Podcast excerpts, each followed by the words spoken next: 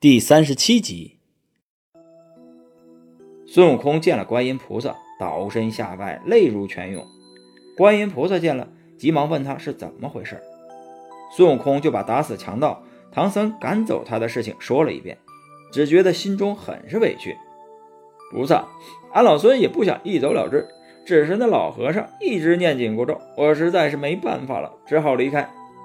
菩萨，都怪你。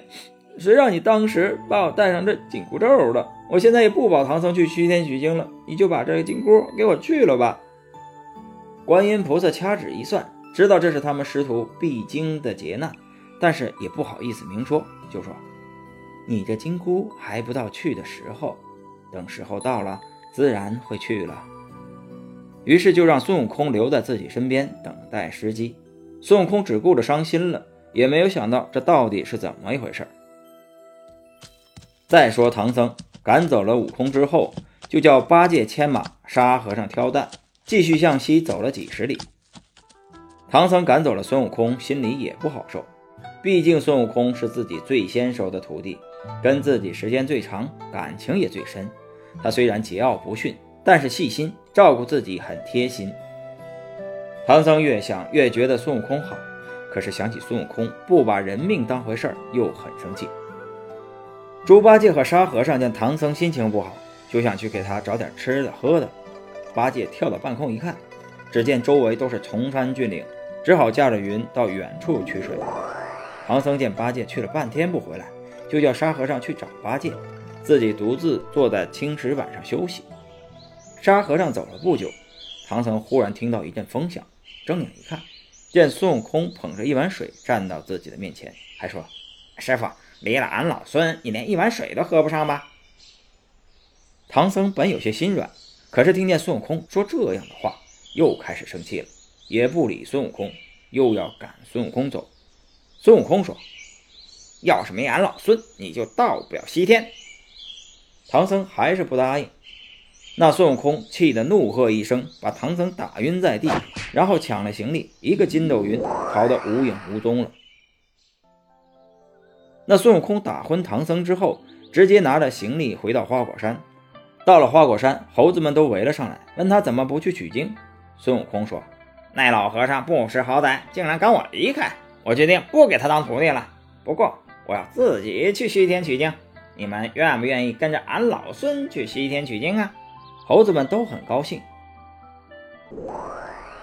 八戒和沙和尚回来一看，见唐僧昏倒在地，急忙救活了唐僧。唐僧醒过来之后，八戒和沙和尚问：“师傅，到底是谁把你弄成这样的？”唐僧说：“是孙悟空挡的。”猪八戒和沙和尚都不信，几个人没办法，行李又丢了，天色又晚了，只好先找一户人家借宿。唐僧说：“你们两个谁去找那泼猴啊？”猪八戒说：“师傅，我去吧。上次你把他赶走，还是我把他找回来的，我入手。”沙和尚说。还是我去吧，二师兄，你平日老在师傅面前说大师兄的坏话，这次师傅把大师兄赶走，也是你在一边撺掇的。你要是去了，他能饶了你吗？还是我去吧。唐僧忙说：“悟净说的是，你不能去。你和那泼猴本来就不和，你去不但讨不到行李，他还要拿棒子打你。还是悟净去吧。如果他不肯给，你就去找观音菩萨。”沙和尚答应了一声，驾起云，直往花果山而去。沙和尚走了之后，借宿人家的老婆婆说：“我看你年纪轻轻的，又是和尚，有佛祖保佑，有什么可烦恼的？”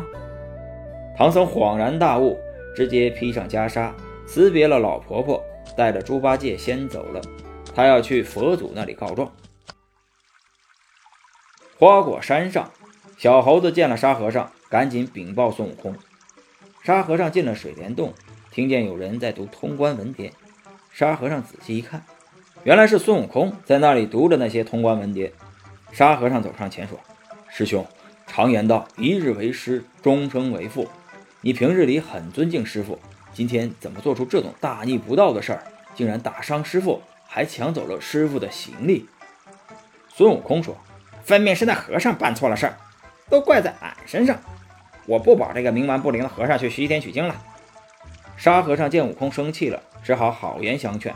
孙悟空却不答应，冷笑一声道：“哼，我不保唐僧去西天取经了，而且另选了高僧，也要到西天去取经。”沙和尚一听，很惊讶：“你自己去？”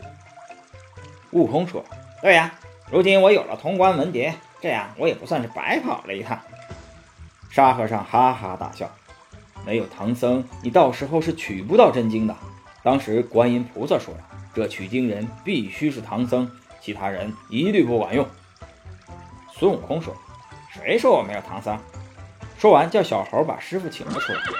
沙和尚回头一看，只见水帘洞里走出唐僧，他骑在白马上，后面跟着猪八戒和沙和尚。沙和尚大怒，双手举起降妖杖，就把那沙和尚打死了。原来是一只猴子变的。孙悟空见沙和尚打死了自己的沙和尚，就要拿金箍棒打沙和尚。沙和尚急忙逃离花果山，驾着云直接往南海找观音菩萨去了。到了南海，沙和尚拜见了观音菩萨，孙悟空前去迎接。沙和尚大喝一声：“妖猴，你这妖怪，打伤了俺师傅，还敢在这里？看我打死你！”说着，举起降妖杖朝孙悟空劈头打去。观音菩萨忙喝住沙和尚说：“悟净，不要动手，有话先对我说。”菩萨，你不知道这妖猴打昏师傅，抢走行李，回到花果山，又找人假扮唐僧、猪八戒和我，准备自己到西天取经。那花果山现在还有唐僧和猪八戒呢。那个沙和尚被我打死了，是只猴子变的。孙悟空很委屈，自己到观音菩萨这里一直都没有离开啊，哪有时间去办沙和尚说的那些事儿？孙悟空说：“啊菩萨，他诬陷好人，这话从何说起啊？”观音菩萨说：“悟空到我这里已经四天了，怎么会另请唐僧和自己到西天取经呢？你们去花果山看看，便知分晓。”本集播讲完毕，感谢您的收听。